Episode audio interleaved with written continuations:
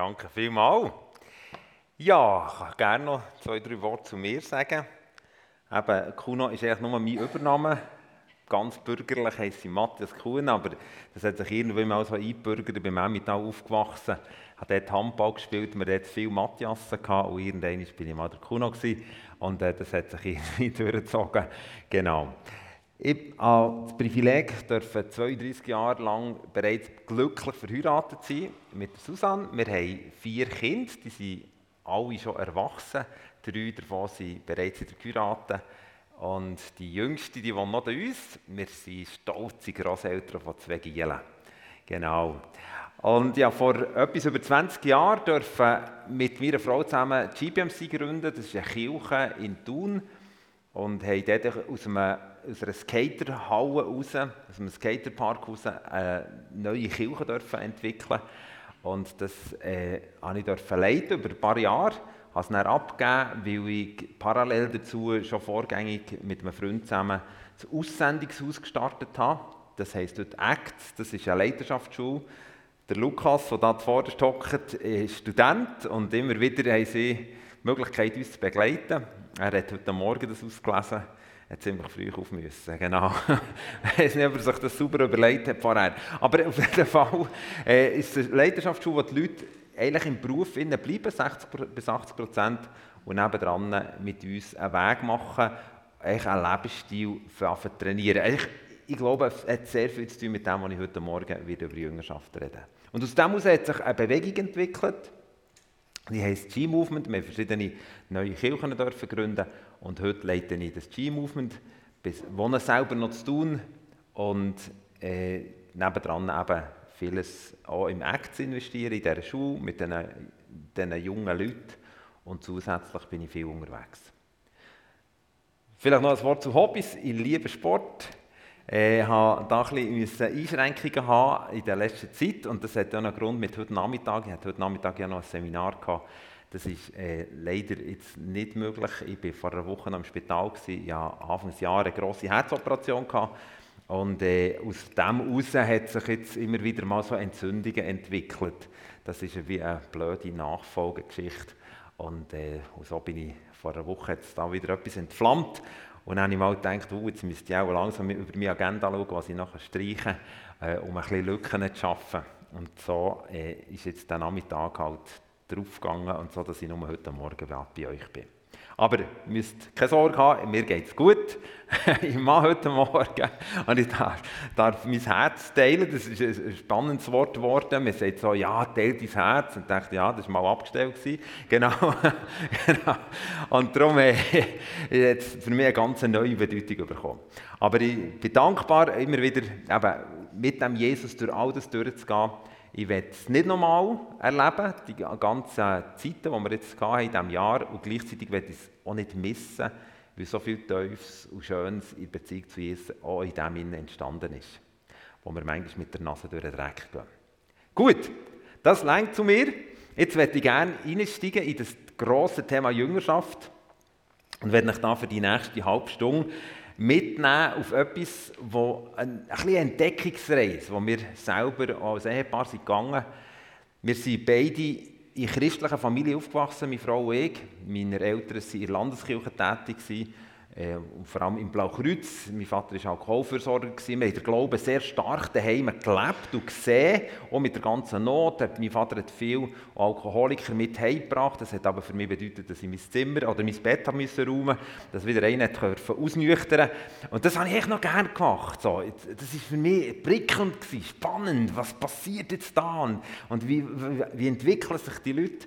Und in dem Sinne äh, habe ich den Glauben eben sehr real erleben vielleicht weniger in einem Kirchensetting, sondern sehr stark daheim. Und irgendwann als Teenager habe ich dürfen selber den Jesus erkennen als mein Retter und Heiland, als den, den ich brauche, für wirklich dürfen, äh, Teil von dem Reich Gottes zu werden. Und in dem Sinne ist bei mir aber äh, etwas, ein Schmerz entstanden, weil ich gemerkt habe, eigentlich habe ich mich danach gesehnt, und über das hätte ich heute Nachmittag noch stärker geredet, über Familie, Jüngerschaft der Familie, Jüngerschaft der Kleingruppe. Eigentlich hätte ich mich danach gesehnt, in dem Neuen, wo ich jetzt reinbekomme, nämlich das Reich Gottes, obwohl ich das schon gesehen habe, ein Stück bei meinen Eltern, einfach jemanden zu haben, der mir Hand nimmt. Ein Vater, ein geistlicher Vater. Mein Vater ist für mich ein Vorbild bis zum heutigen Tag. Wir verbringen Tage für Stille zusammen. Und trotzdem haben wir dann nicht das Gefühl gehabt, hey, das muss ein bisschen separiert werden. Der Junge muss selber den Weg finden. Und so bin ich ehrlich ein bisschen isoliert unterwegs gewesen. Oft habe ich mich gesehen nach Menschen, die mir eine Hand nehmen und mir sagen, komm, ich zeige dir. Ich zeige dir, wie ich das lebe. Aber ich habe es meistens nur gelesen, wie man leben sollte und habe versucht, so zu leben. Und das hat einen gewissen Schmerz ausgelöst. Und auf diesen Schmerz gehe ich später noch darauf ein. Und das hat mich zu dieser Frage gegeben, wie hätte Jesus eigentlich in dem Kommen vom Himmel her mit seinen Jüngern, wie hat er das sie gelehrt? Wie sie wieder Jünger werden wie sie Nachfolger von ihm werden Spannend ist ja, wenn wir das so anschauen, ist, dass, jetzt weiß ich nicht, ob ihr das von hinten könnt lesen könnt, aber meine Schrift lässt es vielleicht sowieso nicht zu, dass ihr es könnt lesen könnt. Von dem her entspannt mich. Also das wäre der Himmel. Und, und wo Jesus vom Himmel auf die Erde ist gekommen, ist ja etwas Spannendes passiert. Dass Jesus nicht ist gekommen und hat gesagt, im ersten Moment, ich bin der Messias. Klar, hat die Engel verkündet, dass der Retter ist gekommen, unbedingt. Sondern Jesus hat das auch gewusst, ich bin der Weg, die Wahrheit und das Leben. Das hat er von allem Anfang an gewusst. Ich werde mit meinem Tod es ermöglichen, dass der Zugang zum Vater wieder offen wird. Aber jetzt hat gewusst, es ist nicht nur, in Anführungszeichen, der Rettungsplan, den ich bringen muss, sondern spannend ist, wo Jesus gekommen, hat bereits der Johannes der Täufer sein Vorankündiger immer erzählt, das Reich Gottes kommt. Das Reich Gottes. Mit anderen Worten, der Himmel wird sich auf der Erde niederlassen. Die Werte, das Denken, das Fühlen, das Handeln vom Himmel wird durchbrechen. Und, und Johannes der Täufer hat das konsequent verkündet. Das Reich Gottes kommt jetzt gerade, das bricht jetzt gerade an. Und mit Jesus ist es abgebrochen. Und wo Jesus anfängt predigen, hat er genau das Gleiche gesagt. Er hat nicht gesagt, ich komme als der Erlöser, sondern er hat gesagt, ich komme, um das Reich Gottes zu bringen. Damit sehen wir, dass Jesus logisch uns einen Weg gemacht hat, und zwar mit seinem Tod am Kreuz, hat er den Himmel und die Erde verbunden. Er hat gesagt, ich bin der Weg, die Wahrheit und das Leben. Niemand kommt zum Vater, außer durch mich. Und er hat einen Weg geschaffen, damit wir dürfen errettigen, damit wir unseren Namen darf im Himmel eingeschrieben werden, damit wir Bürger vom Himmel dürfen werden, dass wir wirklich einen Prozess von Wiedergeburt dürfen erleben mit Taufe und was auch immer, Buß natürlich ein Teil davon. Das hat Jesus ermöglicht. Aber Jesus hat gewusst, nebst dem, dass ich einen Weg machen muss, werde ich den Himmel auf die Erde bringen.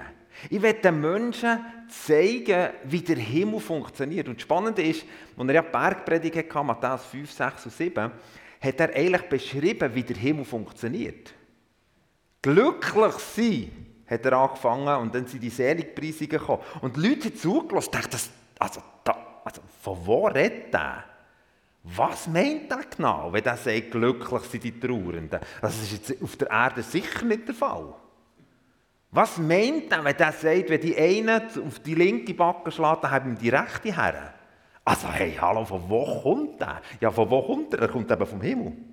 Und er erzählt, wie der Himmel ist. Und seine Sehnsucht ist, dass der Himmel in unserem Leben nicht nur Platz findet, in dem, dass wir erlöst werden und wissen, wir dürfen mit Jesus in aller Ewigkeit unterwegs sein, sondern er will, dass wir in diesen himmlischen Werten unterwegs sind. Und das war eine mega Challenge. Jesus hat gewusst, ich muss in drei Jahren, habe ich etwa Zeit, muss ich diesen Leuten, dieser Erde eigentlich erklären, wie der Himmel funktioniert. Und es ist so diametral anders, als wie die Gesellschaft funktioniert. Und was hat er gemacht? Er hat eben Jünger gemacht. Und wie hat er das gemacht?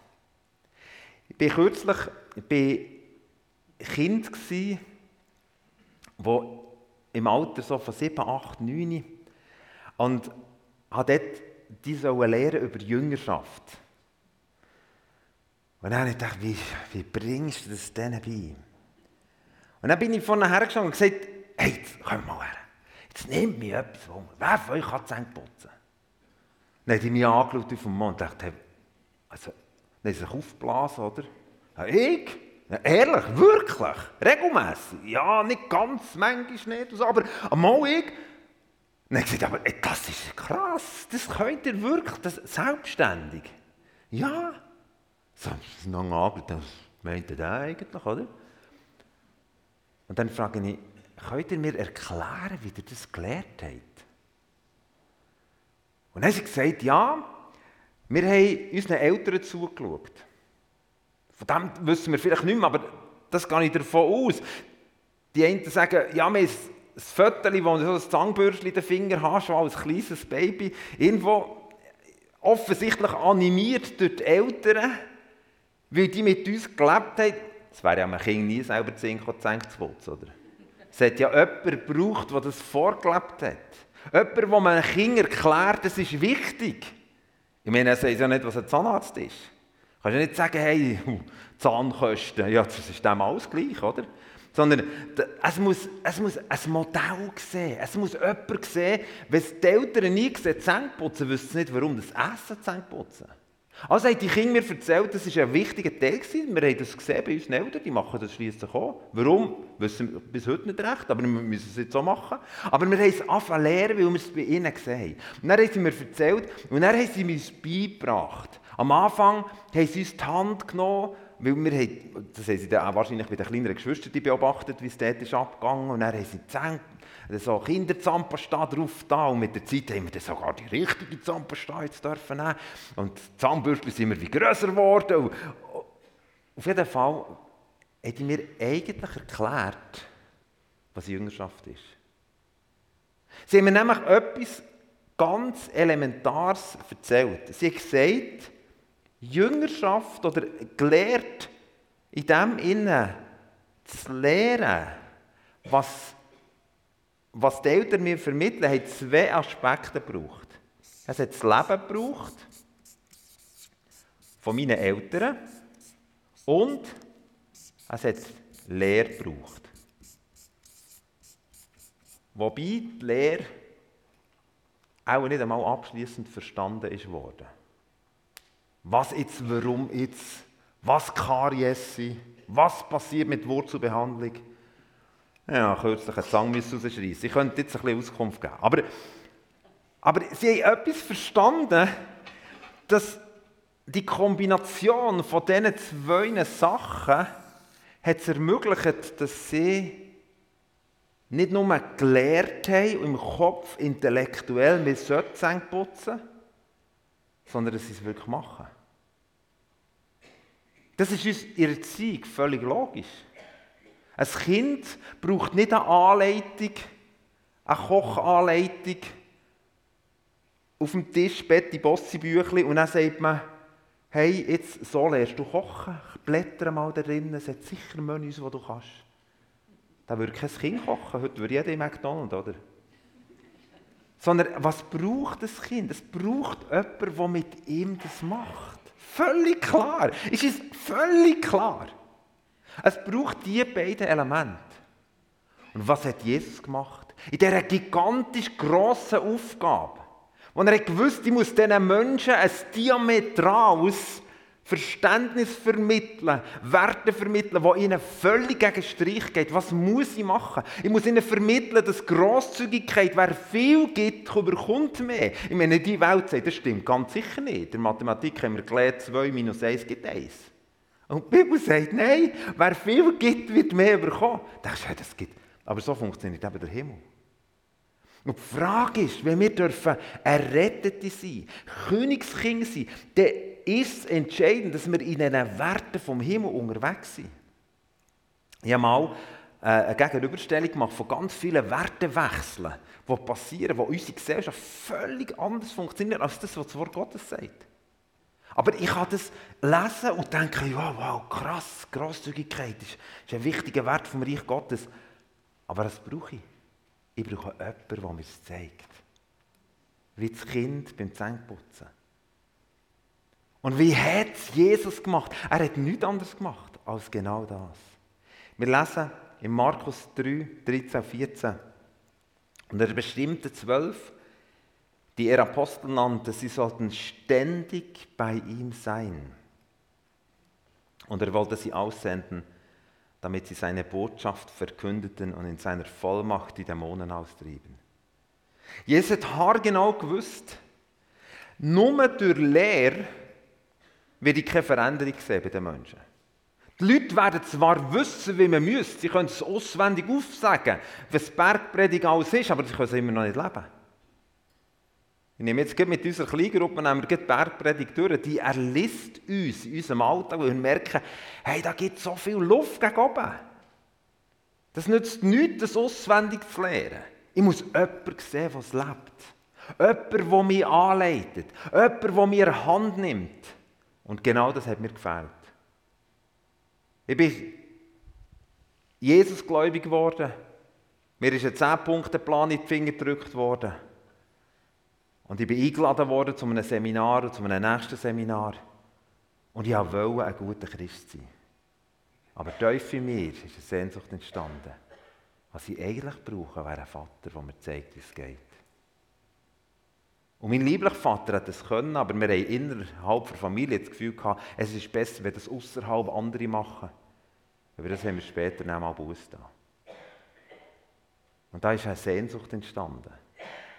Ich brauche einen, der mir in die Augen schaut und sagt, ich vertraue dir und ich nehme dich mit. Ich meine, ich habe Matthäus 26, 41 gelesen, könnt ihr nicht eine Stunde mit mir beten. Und ich habe gedacht, ja, das kann ich nicht. Ich weiß wirklich nicht wie. Und was machen wir? Wir versuchen das zu kaschieren mit irgendwelchen religiösen Übungen, mit irgendwelchen noch bisschen besser und mit der Zeit sind wir frustriert und sagen, ach komm, das war sicher nicht wörtlich gemeint, eine Stunde. Wahrscheinlich war eine Stunde dann kürzer. Wahrscheinlich nicht. Okay, aber Fakt ist, wir versuchen es irgendwie rauszumogeln.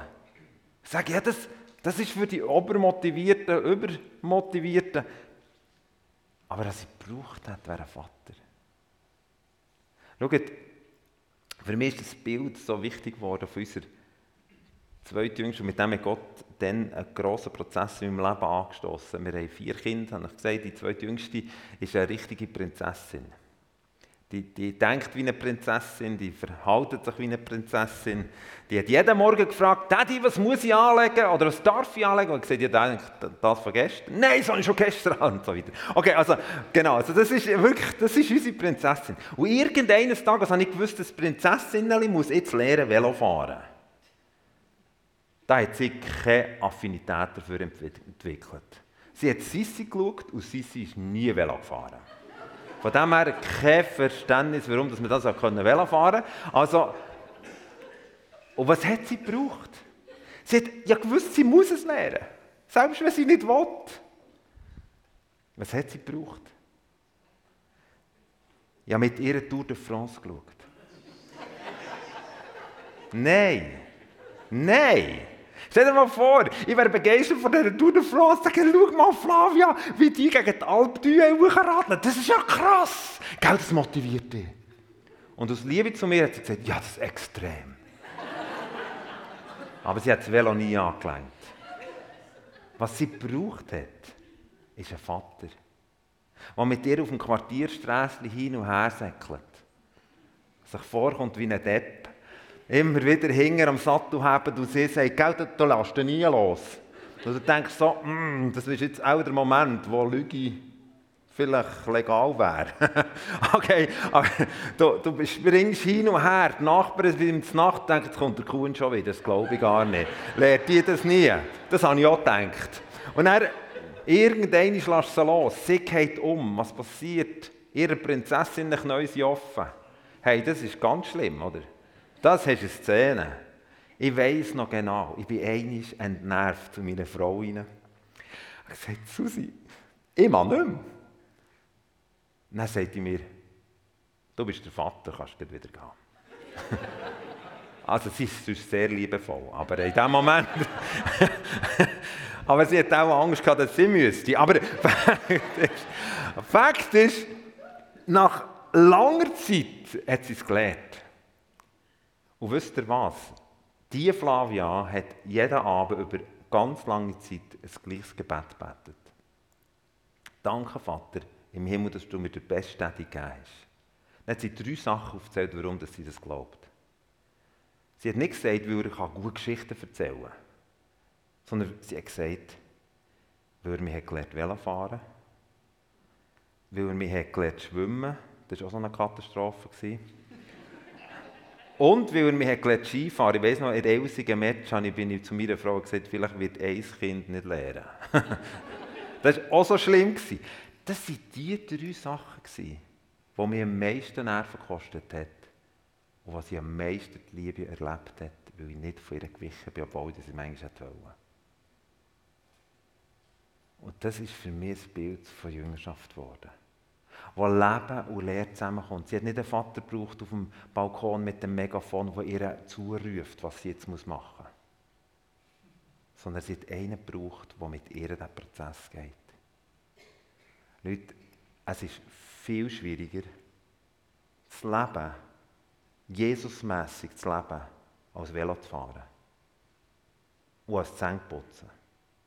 Aber wenn wir beim Zähneputzen und beim Velofahren Menschen brauchen, die uns anleiten, dann brauchen wir so im Verständnis, im Hineinkommen, in dem Lehren vom Reich Gottes. Und schaut, das Spannende ist, dass der Paulus diesen Faden hat aufgenommen hat, was Jesus gelebt hat. Jesus hat es gelebt. Jesus ist mit seinen Jüngern unterwegs. Der hat Nerven gehabt. Ich meine, die Thematik, dienende Leidenschaft, durch ist doch sehr zentral. Die hat er erst gebracht, als sie gegen Jerusalem suchen gelaufen. Der ist nämlich unterwegs, haben sie diskutiert in seinem Windschatten, äh, wer jetzt von ihnen der Größte ist.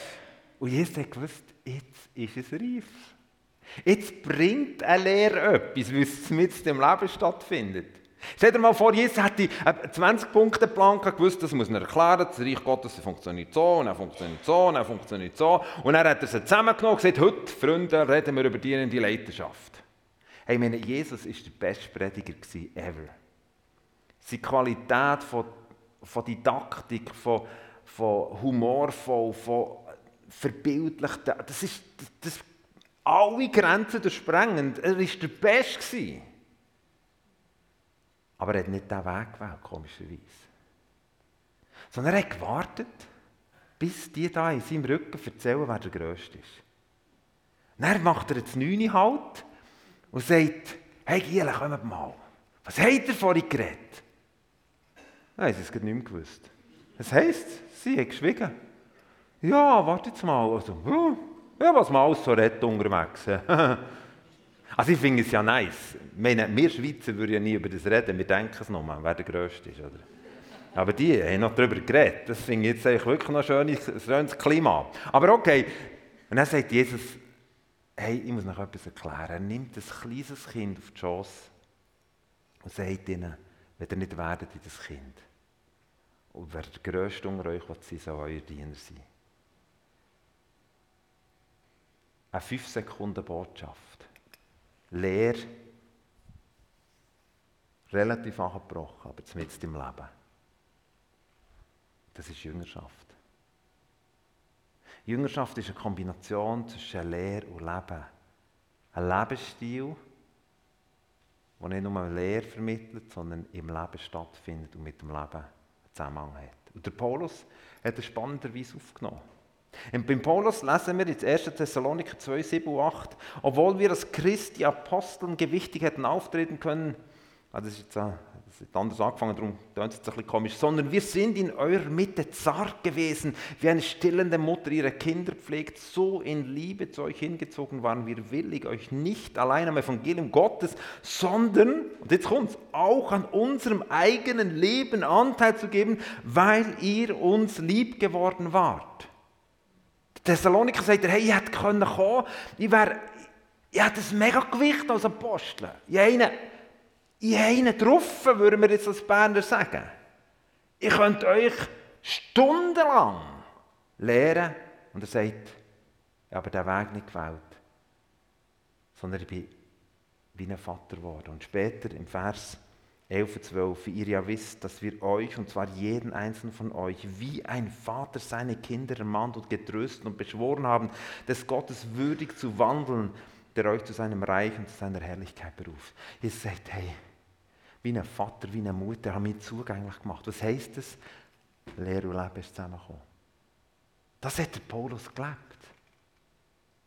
Er ist dem, sagen wir mal, dem Jesus-Modell gefolgt.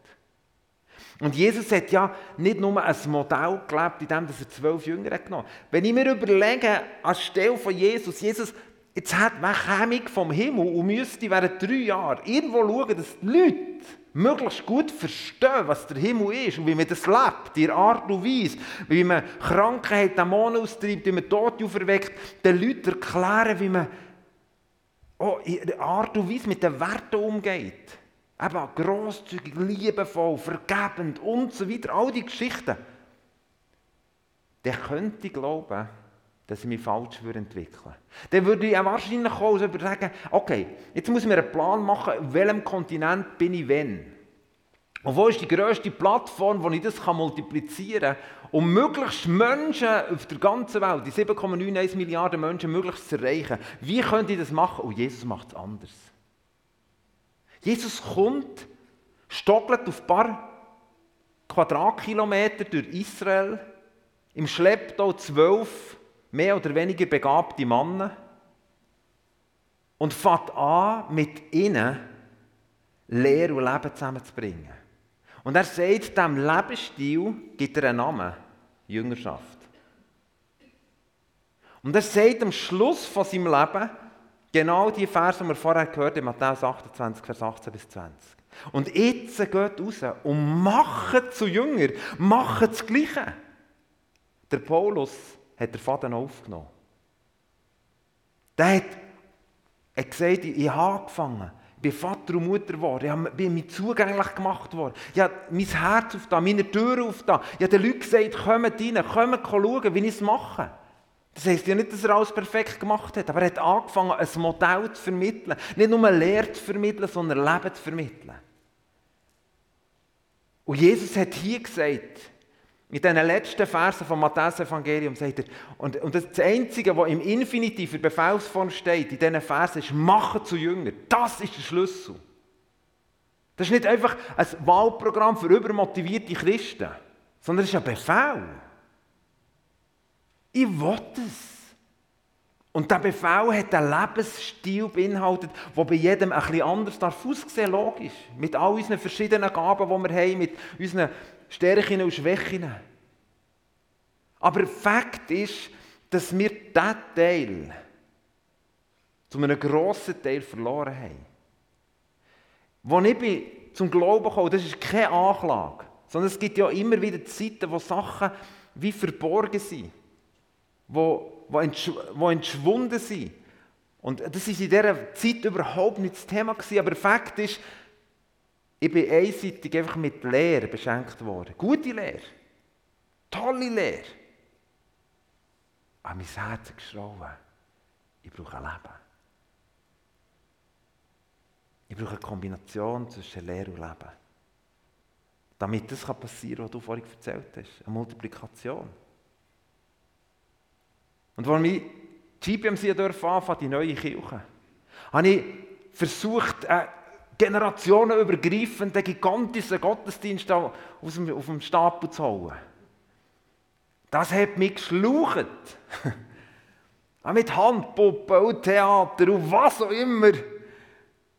Für die Leute sehr unterhaltend, für mich sehr nervaufreibend.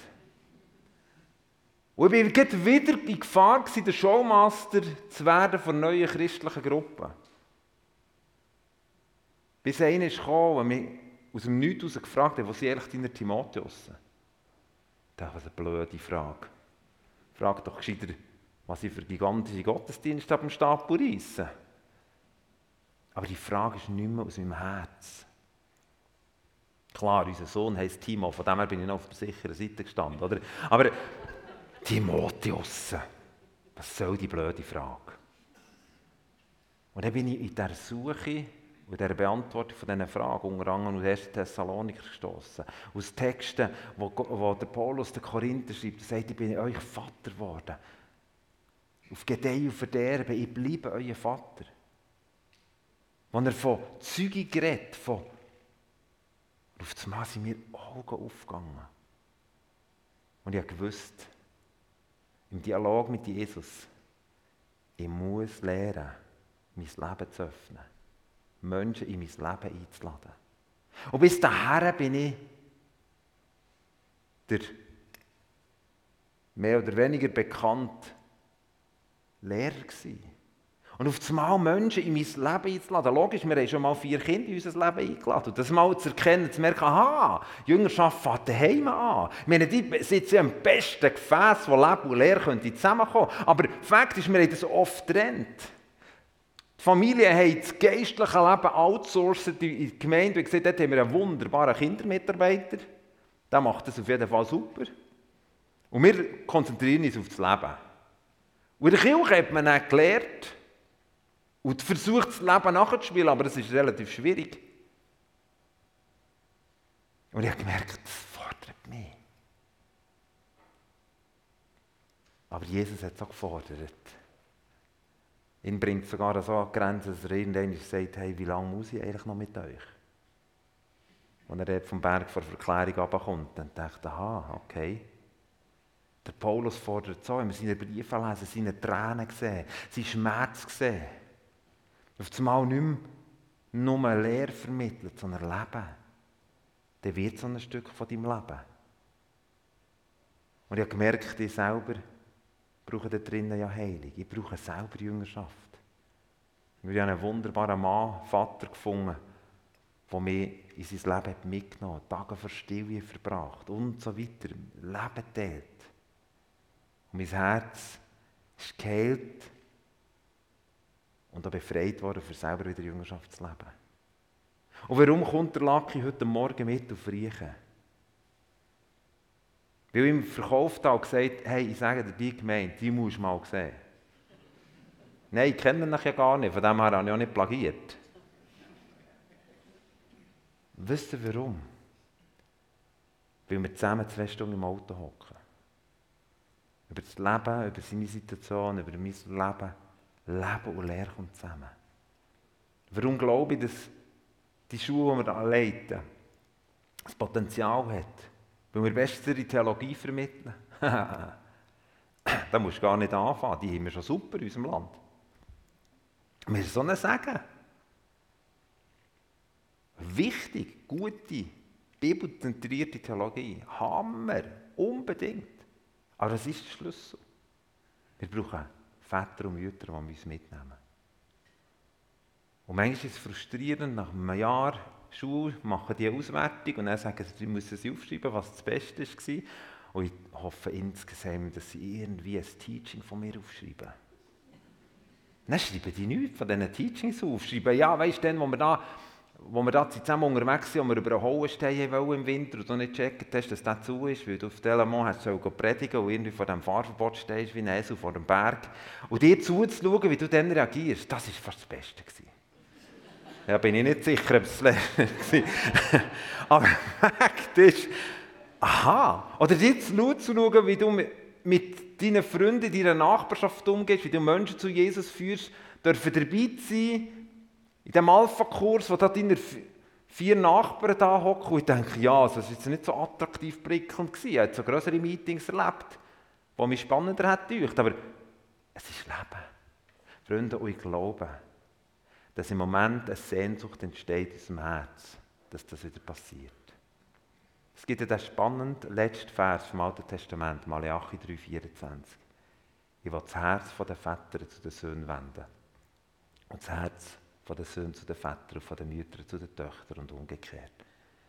Damit ich, wenn ich komme, nicht einen Fluch freisetze über Nationen, sondern sage. Und ich glaube, und das heißt, in den letzten Tagen werde ich das machen. Und ich empfinde, dass die Thematik Jüngerschaft nicht einfach irgendetwas ist für übermotivierte Gemeinden, die jetzt noch ein neues Seminarangebot schalten wollen, sondern es ist ein Lebensstil, wo ich glaube, wo Gott wieder implementieren will. Und das kostet uns viel. Ich muss euch ehrlich sagen, mir hat es Spass gemacht, heute Morgen zum Lucky daher zu fahren und zurückzufahren. Aber ich sage euch, manchmal würde ich auch lieber alleine gehen. Du musst nicht schnurren. Also nicht, genau. Jetzt heute ausgenommen, oder? Heute ist ein, nein, nein. Aber gestern war ich im Weiher, im Emmental. Auch mit drei Studentinnen. Und wir haben angefangen, für Leute zu beten. Ich glaube, es war das Wichtigste, einfach Leben miteinander teilen. Und damit sage ich nicht einfach, es passiert einfach, es, es, ich glaube, Jüngerschaft ist sehr zielgerichtet. Es ist nicht einfach ein bisschen umhängen und dann passiert es. Sondern ganz konkret vermitteln. Es braucht Lehre, unbedingt Lehre. Ich meine, was sollte ich denn heute Morgen? Aber es braucht Leben und Lehre. Und ich glaube, dass Gott uns auffordert, in einen Lebensstil von Jüngerschaft hineinzufinden. Und das ist gar nicht so einfach. Erstens ist nicht Teil von unserem kirchlichen Aktivitätsprogramm, sondern es fängt ganz simpel daheim an. Aber schaut, der Reich Gottes wird nicht vom Großen zum Kleinen gebaut, sondern immer vom Kleinen zum Großen. Darum sage ich immer, Jesus, eigentlich was er gegründet hat, ist eine Kleingruppe. Und ich lebe seit Jahren in einer Kleingruppe. Und das war der Grund, warum das in unserer Kirchenform, wir haben gemerkt, das Wichtigste passiert in der Kleingruppe. Und damit nicht Kleingruppe im Taschenformat vom Sonntagmorgen, sondern eine Kleingruppe, die zusammen lebt. Das bedeutet, dass ich sage immer zwei Sachen. Aber das hätte ich heute Nachmittag noch reden aber das lasse ich jetzt. Zwei Sachen wo das zum Ausdruck bringt. Wir essen immer zusammen. Und wir lesen immer zusammen die Bibel. Und ich glaube, ich sage jetzt nicht, das sind zwei die wichtigsten Punkte, aber das drückt etwas aus, was von Leben und Lehre zusammenkommt. Ich war in einer Kleingruppe, da hat man zusammen gegessen. Man hat austauscht über Zeugnisse und über Sachen, die passieren. Wir haben füreinander gebetet, prophetisch gelost. Und dann sind wir rüber ins Kreis gehockt. Und dann ist der alte Film gekommen. Der, den man immer kennt. Wo mir das Gesicht einschlaft. Ich denke, und dann war man wieder im Lehrsetting inne. Freunde, ich glaube, Gott wird uns da etwas zusammenführen. Und ich bin auf einer Entdeckungsreise. Ich habe es noch nicht verstanden. Aber ich bin auf einer Entdeckungsreise, was Jüngerschaft könnte sein. Und ich sehe eine Generation um uns, die jetzt aufwächst, inklusive der Generation, die in dieser Familie ist aufgewachsen, wo wir versuchen, Jüngerschaft der Familie zu leben. Und sehe eine nächste Generation, die ich so noch nie gesehen habe. Und ich merke, jetzt kommt etwas in die Multiplikation.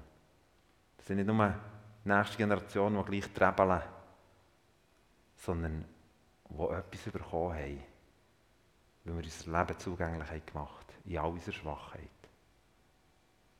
Und wisst ihr, als ich mich erst, sage jetzt mal jünger, habe eingeladen während vier bis sechs Monaten mit mir zu leben, hat es mir Angst gemacht. Am Vorabend habe ich zu meiner Frau gesagt, wie dumm bin ich denn gewesen. So etwas, was am nächsten Tag kommt, sind wir einen Tag in die Stille und gesagt, Mersu, schön bist du da, aber du stressst mich unheimlich. ich weiß nicht wie. Ich, wir versuchen jetzt hier etwas zu leben. Nach ein paar Wochen sind Freunde von ihm zu mir gekommen und gesagt, was hast du mit dem Messer gemacht? Ich sagte, ja, ich weiß es eben nicht.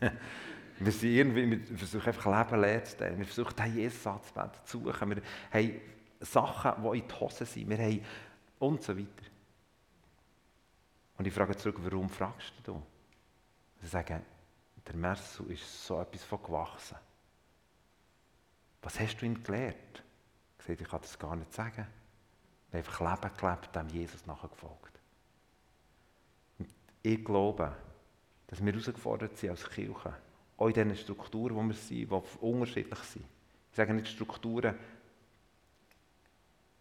es spielt nicht eine Rolle, welche Struktur es ist. Es ist eine Entscheidung, die ich persönlich treffen muss. Will die Jüngerschaft leben? Will die mich zugänglich machen? Will die Menschen in mein Leben nehmen? Will die Menschen in Menschen Leben hineingehen, um von ihnen zu lernen. Und darum werde ich mit diesen abschließenden Fragen jetzt in eine Zeit gehen, wo wir jetzt in die Anbetung gehen. Was hat Gott zu dir geredet? Wie setzt du das um? Wer hilft dir dabei? Wir brauchen Menschen, die uns helfen dabei. So sind wir designt, so hat Gott uns designt. Und wem erzähle ich weiter, was mir wichtig ist geworden. Und ich würde gerne, dass wir einen Moment einfach reflektieren, während dem, dass wir ein paar, dass wir ein bisschen begleitet werden von Musik. Und die Frage mit Jesus beschäftigen und bewegen. Und wir gerne auch noch beten. Und mir ist bewusst, dass ich heute Morgen noch etwas anstoßen kann. Etwas, was bei mir angestoßen ist, was bei mir an einem Prozess ist, wo wir seit 20 Jahren drinnen laufen und ich immer das Gefühl habe, da ist so viel Luft gegen oben.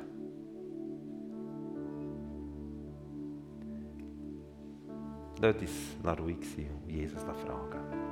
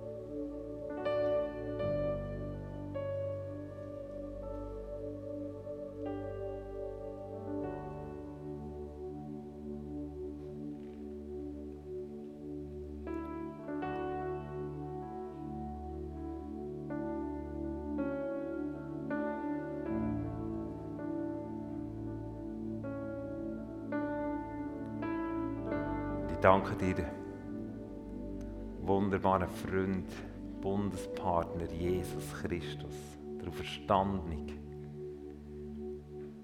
dass wir anhand von deinen Biografien dürfen sehen, wie du es gelebt hast. Danke für das Verschenken von deinem Leben. Danke für all die wunderbare Lehre, die du uns vermittelt hast vom Himmel her. Und danke, dass das zusammengekommen ist. Und merci, dass du uns die Verantwortung übertreibst, machen zu Jünger, obwohl dass du weißt, dass uns das gigantisch überfordert. Jesus, wir erkennen in irgendwo der Kirchengeschichte, wenn wir das trennt, Leben und Lehre. Wir sind irgendwo ein Stück isoliert gewesen und ich danke, dass in dieser Zeit, dass du etwas zusammenfügen willst. Und ich empfinde stark im Geist, dass heute Morgen auch Leute da sind, die sich angeklagt fühlen. Und denken, ja, aber das habe ich nie gemacht. Und das ist, bei Jesus ist nie Verdammnis. Es ist keine Verdammnis für die, die Jesus sind. Und ich werde über euch aussprechen, dass Jesus ja dran ist, seine Brut wiederherzustellen. Und so ein Prozess ist, wo, wo er in diesen letzten Jahren auf einmal von über Jüngerschaft reden. Und dass wir nicht beim Alten bleiben kleben, wo wir sagen, ja, das haben wir alles nicht gecheckt und haben alles falsch gemacht. Das stimmt nicht.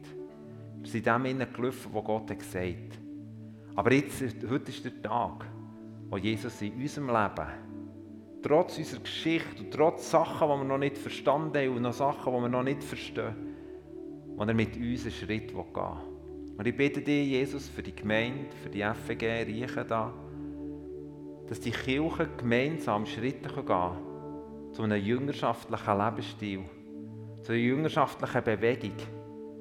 Und ich bete, dass das nicht einfach nur anfängt, in dem, dass eine Leidenschaft, sondern ich bete, dass es anfängt, in dem, dass wir persönlich daheim unseren Kind Zugang geben zu unserem Leben, zu unseren auch die manchmal nicht schön sind, dass wir Zugang geben zu unseren Geschichten, wo wir mit Jesus dürfen aber auch Sachen, wo wir darüber enttäuscht sind. Und das Leben teilen und Lehre reinkommt. Ich bete, dass die Kraft von Lehre, die Qualität von Lehre noch zunimmt, dass es Schöpfen aus dem Wort Gottes an, an Begeisterung zunimmt und gleichzeitig bete ich, dass es einen Lebensstil bekommt, der Leben generieren bete, dass Kleingruppen nicht zum Ort werden, wo es einfach so die, die christliche Facette wahren bedeutet, sondern zum Ort werden von Leben, wo Tränen fließen, wo Freude, Freudensprünge gemacht werden, wo wir einander die Hand auflegen, wo wir, wo miteinander diesen Weg dürfen gehen. Ich bete, dass neue Hoffnung hineinkommt in Gruppen, die sich irgendwo in eine Sackgasse manövriert haben. In dem das das Leben neu aufbricht. Und wir wissen, das Leben hat einen Namen, es bist du, Jesus. Es ist nicht nur ein Stil, sondern es ist, bist du. Drück du durch, durch jede Pore von unserem Leben und öffne uns neue Dimensionen vom Teilen von unserem Leben. Und ich bete Gott für Leute, die neu zum Glauben kommen, hier in der Region.